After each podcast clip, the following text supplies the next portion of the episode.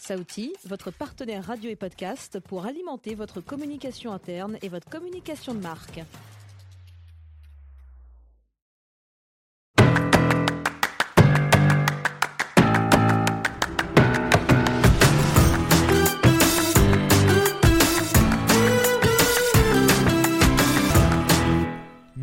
Next Job. Découvrez les métiers dans l'air du temps. Bonjour Patrick Beau, merci euh, d'avoir répondu euh, oui à l'invitation. Donc cette interview devait se faire normalement dans nos studios à Paris, mais bon, confinement oblige, on se voit par Skype, donc merci. Ben, merci euh, alors Patrick, je te présente déjà, je vais, je vais lister, tu es entre autres, alors auteur de livres, auteur de bande dessinée, blogueur, animateur en radio, un peu en télé, conférencier. À la base, tu étais graphiste, donc un vrai slasher, et tu es connu depuis 2013 euh, pour être le créateur de la chaîne YouTube Axolot. Euh, donc c'est une chaîne qui parle de sources d'étonnement et de curiosité. Et là, je te cite, tu as presque 600 000 abonnés, Patrick, et tu as 20 millions de vues. Donc, euh, un, vidéaste un peu connu sur Internet. Euh, mais donc, à la base, on le rappelle, tu étais graphiste.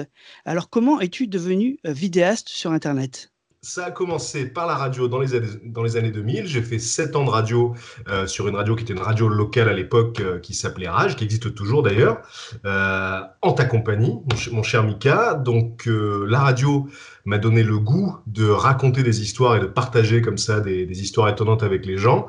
Et quand j'ai arrêté la radio en 2008, j'ai continué pour le plaisir et pour l'enrichissement personnel à collecter des faits extraordinaires, des histoires étonnantes. Et un an plus tard, en 2009, j'ai eu envie de continuer à partager tout ça avec euh, les gens. Donc j'ai ouvert un blog qui s'appelle Axolot. Donc Axolot, c'est une petite salamandre mexicaine qui a un aspect très surprenant et qui me semble être une bonne mascotte pour parler des, curiosités du monde. Donc voilà, j'ai ouvert ce blog et en 2012, ce blog est devenu un livre, donc euh, L'homme qui sauva le monde et autres sources d'étonnement. Euh, et à partir de là, il y a eu une, espèce d'effet boule de neige, puisque ce livre m'a permis euh, de faire connaissance avec une éditrice euh, de chez Delcourt qui m'a proposé de faire une adaptation BD. En même temps, donc, j'ai lancé la chaîne YouTube Axolot en 2013. Et euh, là, je me suis aperçu qu'il y avait une vraie demande sur YouTube pour ce type de contenu. Euh, d'ailleurs, c'est euh, une catégorie qui a explosé euh, par la suite, hein, donc la vulgarisation sur, sur YouTube. Et puis, après ça, il y, a, aussi eu une série de livres sur les, merveilles méconnues de la planète aux éditions Duno, donc Terre secrète, Dieu secret, Nature secrète. Il y a aussi un spectacle qui s'appelle La Veillée, donc, qui a lieu à Paris à peu près deux fois par an, et qui là aussi gravite autour de, de l'étonnement et de l'émerveillement, puisque c'est des gens qui viennent sur scène pour raconter des, histoires euh, extraordinaires qu'ils et elles ont vécues. Donc voilà, depuis 2013-2014 euh, à peu près, j'ai la chance de pouvoir vivre de cette passion qui consiste à partager mon, émerveillement et mon étonnement vis-à-vis des curiosités du monde. Et comme tu le disais, euh, avant ça, mon métier, ce qui me permettait de, ce qui me permettait de me nourrir, c'était graphiste, en parallèle avec la radio. Et là aussi, à l'époque, c'était un métier, euh, un métier passion. En fait, j'ai la chance d'avoir toujours fait des choses qui me plaisaient avant tout. Et donc voilà, aujourd'hui, euh, c'est ça, c'est partager les curiosités. Alors, on va s'intéresser euh, à ton métier de vidéaste, donc de, youtubeur. Donc, euh, parce que en fait, en ces périodes de confinement, on se rend compte que ben, les gens ont envie euh, de peut-être de ou de changer d'activité. Et souvent, ils se disent ah ben tiens, ça c'est possible de le faire, d'être vidéaste sur Internet. Donc déjà, pour toi, comment ça s'est passé? Est-ce que ça a été dur de se lancer sur Internet en vidéo? Alors, à l'époque, donc c'était en 2013, c'était un contexte très différent. Donc, YouTube était loin d'être ce qu'il est devenu aujourd'hui. Donc, il y avait quelques têtes connues. Euh, évidemment Norman et Cyprien qui sont un peu les pionniers dans le, dans le genre, mais euh, ça restait encore très marginal. Évidemment, on, était très loin d'imaginer qu'un jour on pourrait vivre euh, du fait de faire des vidéos sur YouTube. Donc c'était euh, un passe-temps, c'était une passion. Et à cette époque-là, donc moi j'avais déjà fait de la radio, j'avais déjà écrit, mais je m'étais jamais attaqué aux médias vidéo et ça m'intéressait de m'y essayer parce que j'aime bien tester différents différents médias comme ça. Et, à cette époque-là, donc, euh, j'étais également en colocation avec un autre vidéaste qui aujourd'hui est devenu euh, une, référence du, cinéma sur Internet, c'est François Terrel, qui fait le Fossoyeur de film. Et euh, donc, lui a démarré sa chaîne fin 2012. Et moi, j'ai lancé Axolot mi-2013 à peu près, six, mois plus tard. Et donc c'est vrai qu'il y, avait, aussi une, émulation, puisque je voyais qu'il s'épanouissait vraiment dans cette création de vidéos et ça me donnait envie d'essayer. D'autre part, il y avait aussi le fait que sur les chaînes YouTube américaines, qui ont toujours un petit peu d'avance sur les, sur les chaînes françaises, il y avait des concepts que j'adorais et que je ne retrouvais pas en France. Donc je me suis dit, bah, pourquoi pas faire ce que j'aimerais voir en français et que je ne trouve pas? Pourquoi ne pas faire une adaptation de ce que je fais sur Axolot en blog sur, au format vidéo? Et c'est comme ça que j'ai lancé la chaîne. Et là, très vite, je me suis aperçu qu'il y avait une vraie demande, puisque la chaîne a très vite fait parler d'elle. Euh, et, là, j'ai compris que c'était vraiment YouTube qui euh, me permettrait de toucher le plus grand monde. Et euh, donc très rapidement, le nombre, le nombre d'abonnés a, augmenté. Et en 2014, donc grâce à l'aide du vidéaste Antoine Daniel, donc, avait parlé de la chaîne dans une de ses, de ses vidéos. Euh, je suis passé de 20 000 abonnés à 50 000 abonnés en l'espace d'un mois. Puis après, ça a, ça a continué comme ça. Mais j'ai la chance vraiment d'avoir démarré au bon moment, à une époque où euh, la vulgarisation sur Internet euh, n'était pas encore très développée, parce qu'aujourd'hui, je pense que c'est beaucoup plus compliqué d'émerger, parce qu'il y a énormément de contenu de, contenu de ce type. Donc j'ai eu la chance de, commencer au bon moment tu découvrais la vidéo, le, métier, de vidéaste. Euh, quelles sont, selon toi, les compétences et les qualités indispensables à quelqu'un qui voudrait maintenant se reconvertir euh, là-dessus? Alors déjà, alors je, précise que je fais partie de l'organisation du festival Frames, donc qui a lieu à Avignon tous les ans depuis 2016 maintenant, et donc depuis deux ans, on organise un concours qui est réservé aux chaînes de moins de 10 000 abonnés pour leur permettre d'obtenir des aides du CNC. Et donc, on reçoit chaque année beaucoup euh, de, propositions de vidéos pour participer à ce concours. Et clairement, d'année en année, on voit une augmentation de la qualité incroyable. C'est-à-dire que ce qui était acceptable quand j'ai commencé en 2013, c'est inenvisageable aujourd'hui. C'est-à-dire que n'importe quel vidéaste qui se lance aujourd'hui a déjà un niveau professionnel, c'est dingue. Les codes ont été assimilés à une vitesse hallucinante. Tous les gens qui se lancent savent quel matériel ils doivent utiliser. Et puis, euh, il y a aussi euh, forcément euh, une espèce de, de, savoir qui se transmet de génération en génération, si je puis dire. On sait que les générations Internet, ça va très très vite. Mais les gens assimilent très rapidement comment comment faire un cadre intéressant, comment faire du montage. Il y a des codes de montage qui se passent de créateur en créateur. Donc, les gens qui se lancent aujourd'hui se doivent d'avoir un niveau assez, assez élevé, on va dire, pour pouvoir être pris au sérieux, parce qu'aujourd'hui, euh, tout le monde sait faire de la vidéo, entre guillemets. Donc, euh, il y a déjà ça, il faut, il faut assurer sur ce plan-là, sur le plan technique.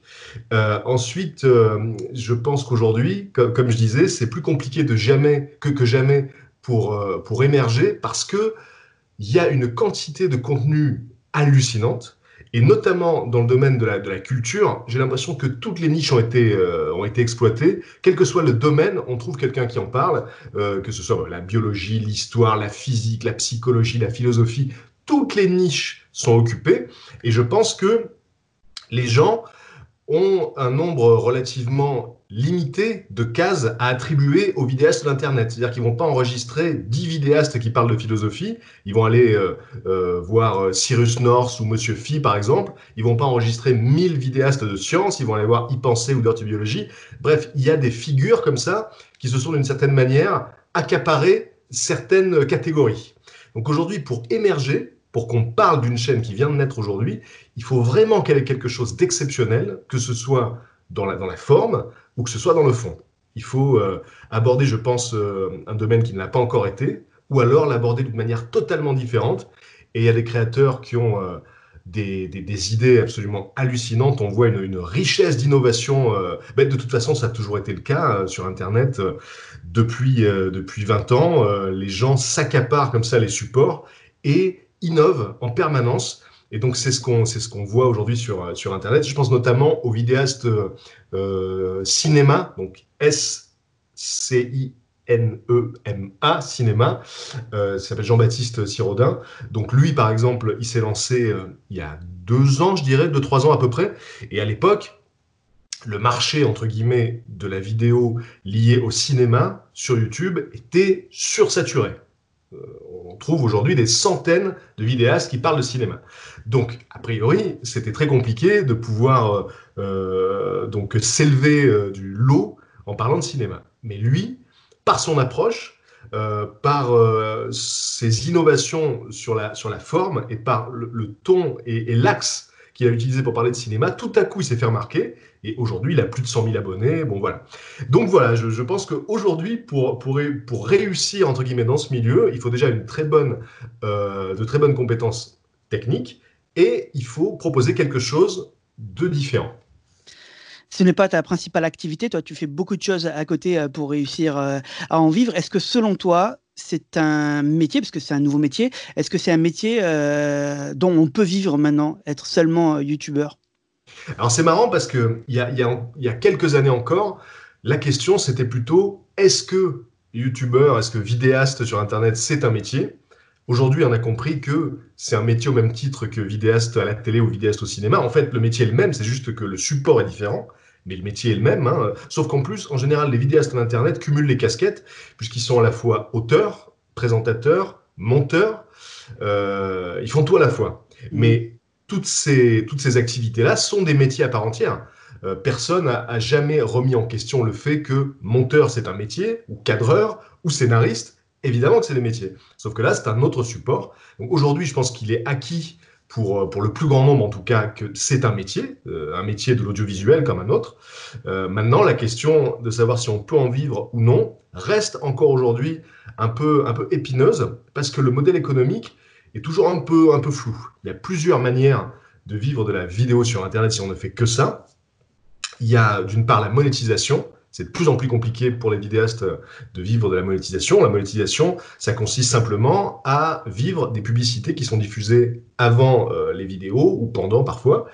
Euh, ça, c'est un premier truc, sauf que euh, il y a eu quelques articles qui ont fait croire aux gens que les youtubeurs étaient des milliardaires parce que ça concernait voilà, ça concernait quelques personnes. C'est comme dans le milieu du cinéma, par exemple. Hein, euh, il y a 20 superstars pour des milliers et des milliers de personnes qui, qui ont du mal à joindre les deux bouts. C'est pareil sur Internet, sur YouTube. Il y a quelques vidéastes, effectivement, qui ont très très bien réussi, qui ont des millions et des millions d'abonnés. Et donc, euh, quand on a des millions et des millions d'abonnés, on peut vivre de la monétisation, de la publicité. C'est très très loin d'être le cas pour la grande majorité des vidéastes. Ça représente vraiment une, somme euh, infime, quoi, ce qu'on peut gagner par la monétisation. Donc, la deuxième manière de gagner sa vie euh, avec les vidéos pour les, pour les créateurs aujourd'hui, c'est euh, le, sponsoring, quoi, le placement de produits. Donc il y en a de plus en plus qui en font. Aux États-Unis, comme toujours, il y a toujours cette avance. Euh, aux États-Unis, ça fait des années déjà que les vidéastes sont sponsorisés, c'est-à-dire qu'avant leur vidéo, ils parlent du produit de leur sponsor en disant bah voilà, alors avant, le, avant que cette vidéo commence, donc je suis soutenu par un tel, un tel, voilà, bon. Aujourd'hui, ça en France, ça s'est démocratisé, c'est de plus en plus accepté par les, communautés, alors que pendant un moment c'était un peu, délicat, c'était un peu touchy. Maintenant c'est accepté, ça fait partie du métier tout simplement. Et euh, il y a une, troisième manière de pouvoir vivre sa vie euh, par ce biais-là, c'est tout simplement euh, en travaillant en collaboration avec des, studios de production, avec la télévision, en faisant des partenariats, pas du sponsoring mais des partenariats. il y a aussi maintenant des aides qui sont attribués par le CNC depuis euh, deux ans environ pour les créateurs sur Internet. Euh, donc voilà, il y a différentes manières de pouvoir gagner sa vie avec ce travail, mais ça reste compliqué et il vaut mieux avoir une productivité soutenue pour espérer s'en sortir. Et il faut être, si j'ai bien compris ce que tu veux dire, il faut quand même être un peu commercial aussi en même temps. Euh, tu, eh ton, ton, métier ne se contente pas, enfin, ne se limite pas à faire des vidéos sur Internet. Ah ben non, non, bah c'est une casquette de plus, évidemment. Il faut aussi pouvoir euh, gérer euh, son, son, image. Il y a aussi le métier de community manager qui, qui vient se gérer là-dessus. Euh, il y a beaucoup de gens qui ne s'attendaient pas du tout à devoir gérer une communauté. Ça, c'est un métier en plus. Et puis, donc effectivement, voilà, négocier des partenariats, tout ça, c'est des métiers qui viennent se cumuler aux multiples casquettes de monteur, auteur, réalisateur. C'est pour ça qu'il y en a énormément aujourd'hui parmi les gens qui vivent de la création vidéo sur Internet, qui ont, euh, qui ont des équipes, qui sont de véritables entreprises. L'exemple qui me vient à l'esprit, parce que pour moi, c'est un, un, cas d'école, c'est euh, Benjamin Briot de Nota Bene, qui a vraiment fait son entreprise. C'est une entreprise qui tourne bien, parce que c'est un bosseur de malade, euh, il a une productivité qui, qui ferait rougir, je pense, la grande majorité des vidéastes sur Internet. Et donc, il a, je crois, quatre ou cinq salariés. Euh, il, y a des, auteurs, monteurs. Euh, c'est une petite entreprise, quoi. Voilà. Mais il y en a beaucoup qui sont, qui sont tout seuls et qui doivent gérer tous ces postes euh, bah, tout seuls. Donc, c'est assez, assez compliqué, ouais. justement, c'est compliqué parce que souvent on est tout seul. Tu le dis, le métier, il n'a pas été encore vraiment bien encore encadré, bien compris. Euh, tu as parlé tout à l'heure du festival Frames. Vous êtes un collectif de, vidéastes et vous essayez de, faire un peu bouger les choses, d'accompagner. Et vous avez notamment créé une, une guilde, une sorte d'association pour encadrer les droits des youtubeurs. Est-ce que tu peux déjà nous la présenter et nous dire à quoi elle sert? Ouais, euh, alors bah, déjà, euh, l'histoire de cette guilde des vidéastes est intimement liée à l'histoire de, Frames et les deux, euh, les, deux institutions, on va dire, sont nées d'un constat simple. Alors au départ, Frames est né du constat qu'il n'y avait pas d'événements exclusivement consacrés aux vidéastes du net, alors que les événements qui invitaient des youtubeurs de type Japan Expo, etc., des événements plutôt geek, Japanimation, se rendaient compte que c'était souvent les youtubeurs qui attiraient le plus de monde. Et donc moi-même, été invité, à ce type d'événement il y a quelques années de ça. Et devant ce constat, je, me suis dit que c'était quand même bizarre qu'il n'y ait pas d'événement uniquement consacré aux vidéastes. Donc on en a discuté, notamment avec euh, euh, les gens de, de de Création à Avignon. Et c'est là que l'idée de faire un festival autour de la vidéo sur Internet a germé. Et puis, entre-temps, euh, il y a d'autres événements similaires qui se sont lancés. C'est là qu'on a compris que c'était vraiment dans l'air du temps. Euh, et, donc, ça nous a permis, nous, de prendre du recul. Et comme on a été, on a été invité à ces événements avec François Terrel, par exemple, on a pu noter ce qui nous semblait euh, positif et ce qui nous semblait plutôt négatif. Donc, ça nous a permis de peaufiner l'événement. Et donc, on a lancé le premier festival Frame, c'était en, 2016. Et ça a très, très bien marché. On était ravis. Et c'est devenu aussi une espèce de, de creuset de réflexion autour de ce métier. Et c'est au cours d'un des festivals Frames que l'idée de créer une sorte de, ouais, de, syndicat, entre guillemets, euh, de la vidéo sur Internet a commencé à germer. On en discutait, et puis ça s'est concrétisé, tout ça, et c'est devenu réel, euh, donc l'année dernière, si je dis pas de bêtises. Euh, donc la guilde des vidéastes euh, s'est créée officiellement. Et cette, euh, cette guilde, ce, cette institution-là, son objectif, il est très simple, c'est d'accompagner les créateurs, parce que comme on le disait tout à l'heure, ça nécessite de porter beaucoup de casquettes à la fois et tout le monde n'est pas forcément équipé pour le faire, donc d'accompagner les gens sur toutes les, les, différentes facettes de ce métier-là, en, en particulier d'ailleurs sur l'aspect fiscal, et sur l'aspect euh, donc euh, des partenariats, etc. Ensuite, euh, le deuxième objectif de cette, de cette guilde, c'est de représenter les vidéastes vis-à-vis des, vis-à-vis des, grands des grandes institutions, des grands groupes, des télévisions. Il y a beaucoup de vidéastes d'Internet qui se sont fait un peu abuser, entre guillemets, par des chaînes de télévision ou des groupes qui étaient bien installés parce que ils étaient bien contents déjà qu'on vienne les chercher, donc ils étaient prêts à travailler pour euh, des prix qui étaient bien inférieurs à ce qui se pratique euh, en télé, par exemple. Donc ça, ça fait partie, euh, ça fait partie des fonctions essentielles hein, de, de, représenter les vidéastes vis-à-vis de ces institutions pour, pour peser. Et donc, donc voilà, donc représenter, accompagner, et puis le, troisième axe, c'est représenter, euh, accompagner et défendre. Donc voilà, défendre en, cas de besoin, puisqu'il y a beaucoup de beaucoup de, vidéastes qui peuvent être euh, en conflit parfois euh, justement avec des sociétés qui, qui, les ont un peu abusés de par leur statut de vidéaste du net. Donc là, il y a aussi des, juristes au sein de cette guilde qui peuvent défendre les vidéastes en question. Donc c'est vraiment un organisme euh, qui était euh, nécessaire, je pense, pour la communauté des vidéastes sur Internet. Et puis surtout, surtout, c'est quelque chose qui existe déjà pour les gens qui font de la vidéo évidemment en télévision, pour l'audiovisuel en télévision, euh, pour l'audiovisuel en cinéma. Donc c'était naturel que pour le, pendant euh, Internet de ce métier-là, il y ait un organisme comme ça qui défende les intérêts euh, des, créateurs. Donc c'est maintenant chose faite. Voilà.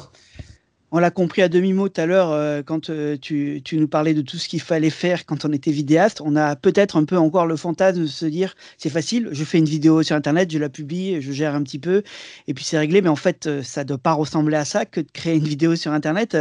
c'est quoi la journée type? Comment ça se passe pour publier une vidéo sur Internet? Qu'est-ce que ça représente comme travail en amont? Alors, c'est très très variable. Évidemment, ça dépend des gens. Évidemment, ça dépend des sujets. Et c'est pas les vidéos les plus travaillées qui font le plus de vues, malheureusement. Ce serait trop facile. Euh, parfois, un simple vlog face caméra improvisé peut faire des millions de vues. Et une vidéo qui a été travaillée pendant des mois peut en faire beaucoup moins. Donc, euh, ça, c'est pas, c'est pas, c'est pas systématique. Euh, mais c'est vrai que de plus en plus, les gens euh, qui, ont fait leur métier de la vidéo sur Internet font, réalisent des productions qui n'ont absolument rien à envier à ce qui se passe en télé. C'est parfois même l'inverse. Hein. c'est plutôt la télévision qui de plus en plus va chercher dans le vivier de talents qu'est euh, Internet pour, pour recruter ses créateurs. Euh, et d'ailleurs, il y a de plus en plus de de partenariats, d'alliances qui se font. Je, pense à Arte notamment, qui a vraiment compris euh, que quelque chose se passait sur Internet depuis longtemps déjà et qui a bien amorcé ce virage. Et, euh, donc pour ce qui est de la préparation, là c'est exactement la même préparation que pour une, émission de télé, quoi, tout simplement. Euh, il y a voilà de, l'écriture en amont, l'équipe technique, bah, c'est la même qu'en télé. Hein. Il y a un cadreur, preneur de son, machin. Donc pour ça, ce n'est pas différent du tout. Après, la différence effectivement, c'est que sur sur YouTube, n'importe qui, enfin n'importe qui en général, c'est des gens qui sont déjà très suivis, hein, mais qui, qui, peuvent parfois se contenter juste d'ouvrir leur caméra et de parler à la caméra. Et ça peut, ça peut fonctionner parce que le contenu va être intéressant, pertinent. Euh. Donc voilà, le, résultat, en tout cas le, succès d'une vidéo n'est pas forcément lié au, au, travail en amont. Mais de plus en plus, le travail du vidéaste sur Internet se confond totalement avec celui des vidéastes de la télévision. Et en ce qui me concerne, donc pour donner mon exemple, euh, ça fait déjà pas mal de temps que mes vidéos s'apparentent davantage à des, documentaires. Alors c'était plutôt des mini-documentaires au niveau du format, puisque on était sur un format pour, pour s'aligner sur les formats télé, on était plutôt sur du 26 minutes euh, dans, mes, vidéos. Et là, euh, sur le, dernier documentaire que j'ai sorti sur la chaîne, qui s'appelle Chasseur de monde, qui est sorti l'année dernière, euh, donc là, il y a eu un format 52 minutes. Et pour le coup, il n'y a aucune différence euh, entre, euh, entre le, travail euh, qu'on a fourni pour cette vidéo-là et le travail qu'on aurait fourni si ça avait été uniquement pour la télé. Quoi.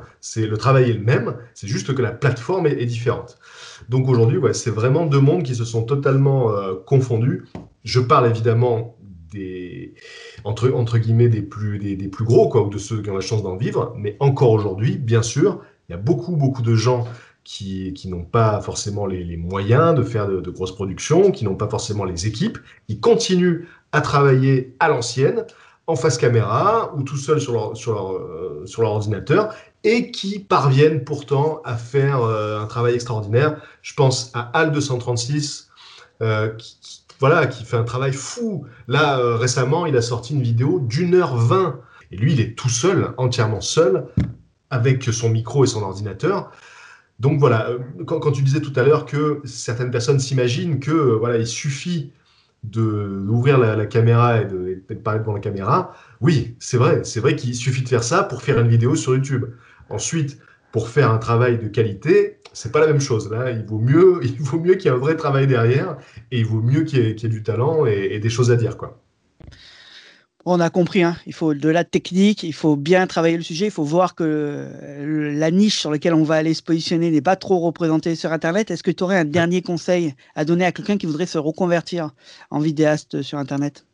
Alors, si j'avais des conseils à donner, c'est toujours un peu délicat ça, mais euh, déjà, je pense que les gens, et évidemment il y en a, qui décident de se lancer aujourd'hui sur, euh, sur YouTube, parce qu'ils comptent en faire leur métier, parce qu'ils comptent gagner leur vie comme ça, c'est pas la bonne motive a priori, parce que ça, se voit. En général, quand, quelqu'un n'a pas d'autre motivation que de gagner de l'argent en allant sur YouTube, en général, ça se voit. Et c'est rare que ce, ce genre de, de, personnes puissent développer une communauté autour de cette seule ambition-là.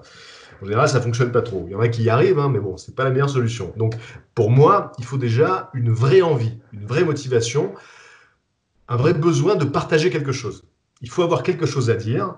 Et il y a des gens hein, qui font des, qui, font des enquêtes marketing sans doute, hein, qui se disent bon, de quoi est-ce que je pourrais parler pour intéresser les gens? Quelle niche je pourrais creuser? Moi, je crois vraiment, c'est peut-être naïf comme vision, mais je crois vraiment que il faut que ça parte d'une motivation sincère. Il faut qu'on se dise ah, je ne vois pas ça, et eh ben je vais, je vais le faire. J'ai vraiment envie de parler de ça. On parlait d'Al 236, c'est exactement ça. Ce mec, il a fait un travail de taré pendant un an. Il a fait je ne sais pas combien de vidéos et il avait même pas 1000 abonnés pendant un an. Et il continuait. Il continuait parce que ce qui l'intéressait vraiment, lui, c'était de créer, en fait.